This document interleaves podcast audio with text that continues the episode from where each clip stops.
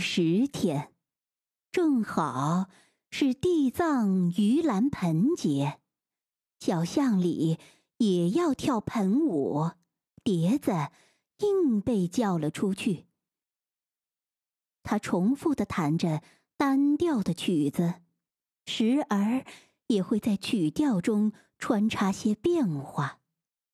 正弹着，他突然瞧见柳吉正在会行灯底下一步一停的慢慢走着，碟子砰的扔下了三味线，然后马上带他上了二楼。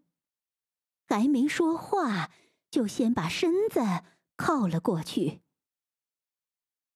过了两个小时，柳吉说：“电车就要没有了，然后就回去了。”就在短短的时间里，柳吉说了如下事情：他这十天来赖在梅田的家里不走。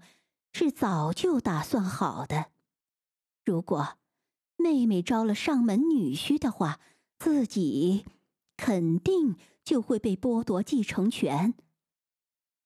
那边觉得自己肯定会忍气吞声，这招太狠了。于是柳吉才跑到梅田的家里，每天当面谈判。可。也没有多大用处。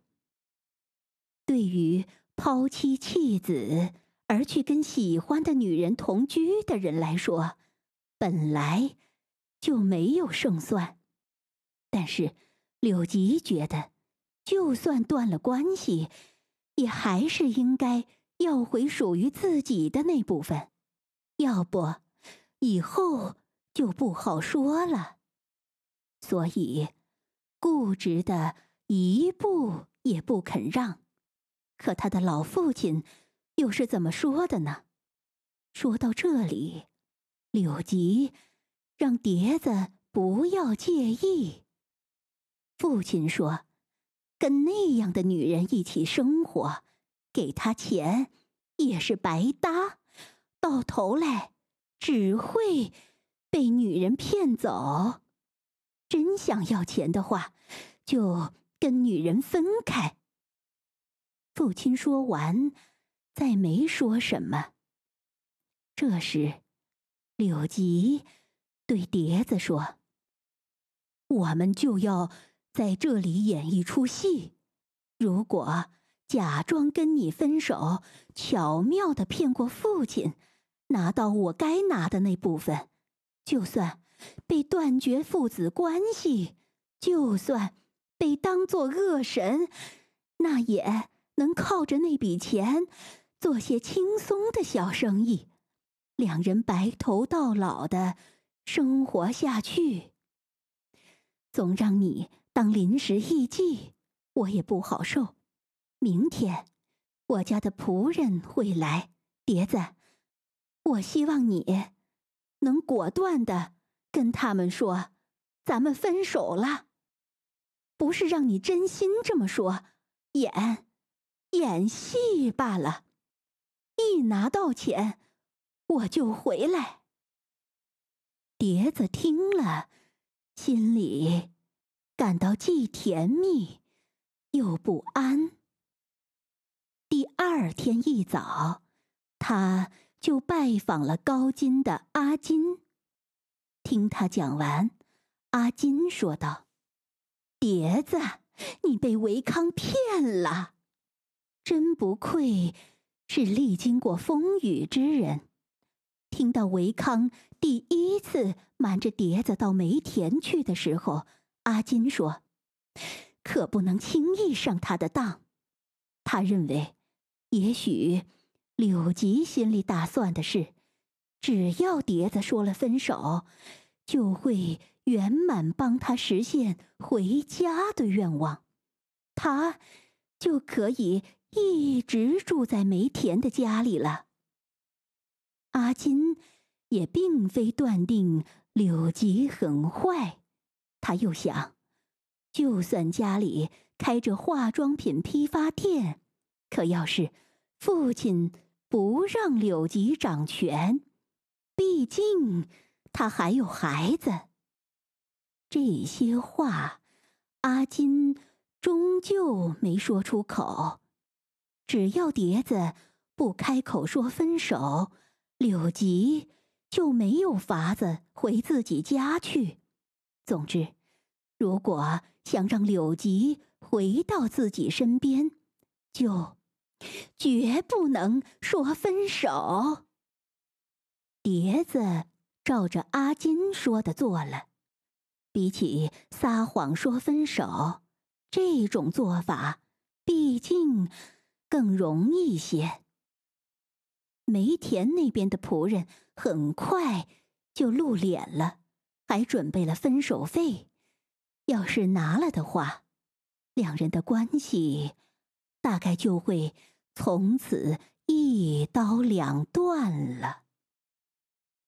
过了三天。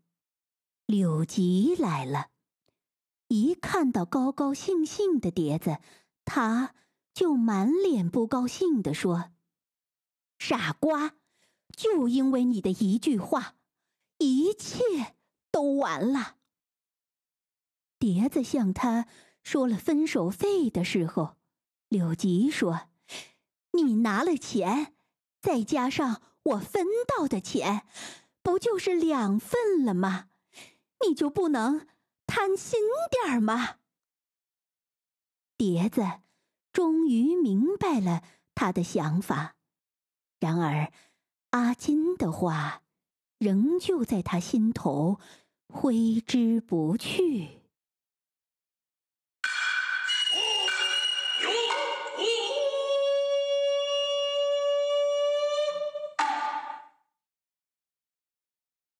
柳吉。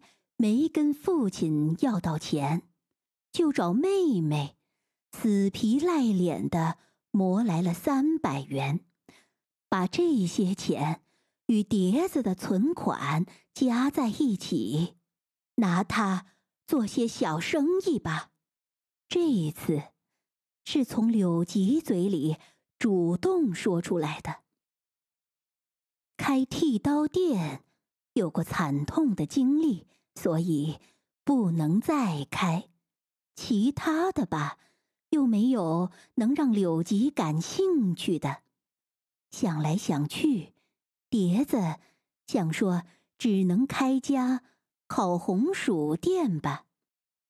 正在发愁的时候，他忽然想到关东煮店不错。跟柳吉一说，他相当起劲。还说：“这这真是个好主意，我要拿出我的本事做好吃的。”正在找合适的店铺时，附近的飞田大门前街上的一家小关东煮店正在出售。现在开店的是一对老夫妇，可这里。民风不好，客人档次也不高，老实听话的女侍应都待不长久，要找个厉害的女侍应，老板又会被看不起。他们正为人手不足而发愁，所以才打算卖掉。一谈，对方。居然同意以三百五十元的价格把店铺附带一切工具都卖给他们。一楼全是灰泥墙，是店铺；睡觉的地方只有二楼一间四铺席半的房间，而且天花板低的快要顶到头了。很阴暗。好在出入妓院的人很多，再加上店铺开在拐角处，不管是店铺的格局还是出入口的设计都非常好，所以一听到那个价格，柳吉他们就飞奔过来成交了。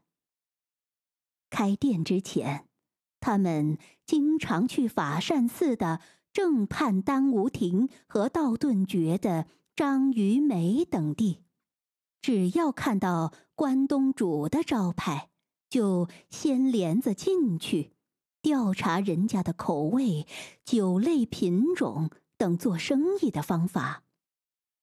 仲吉听说他们要开关东煮店，表示。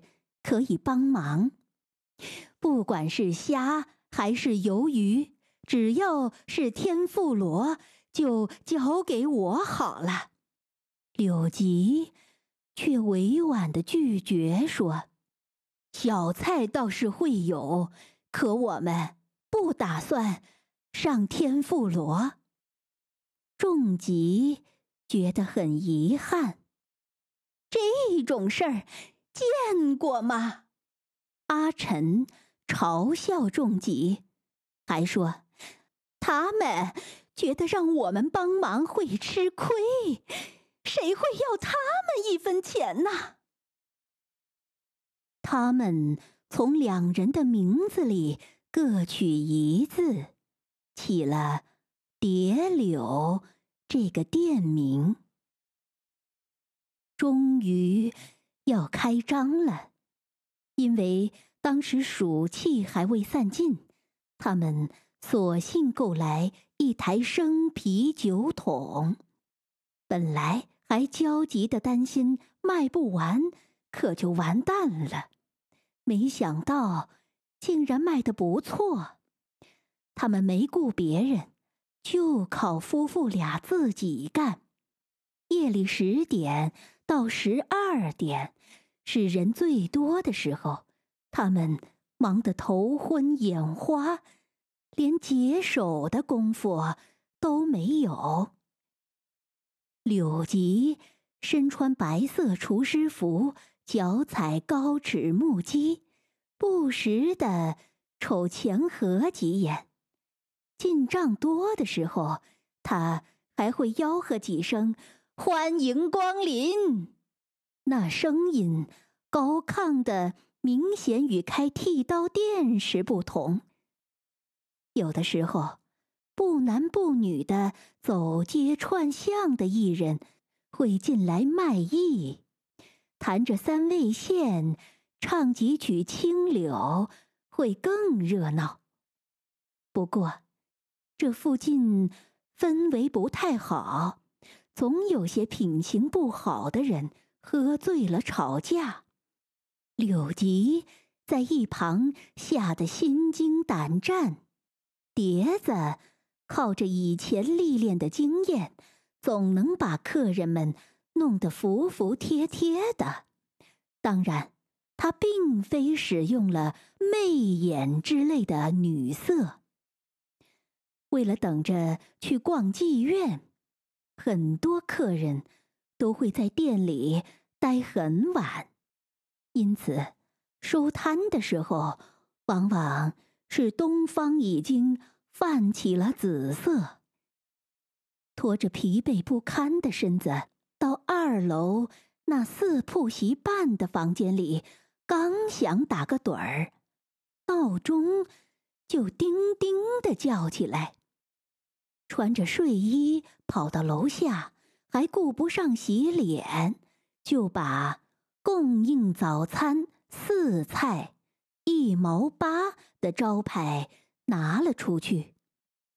他们是瞅准了逛完妓院早上回去的客人，推出了包括味噌汤、煮豆、咸菜和米饭四个品种，共一毛八分钱的早餐。他们早就预料到，这是小本生意，挣不了几个钱。但有时客人还会点瓶啤酒什么的。生意越做越好，因此也能强忍住瞌睡。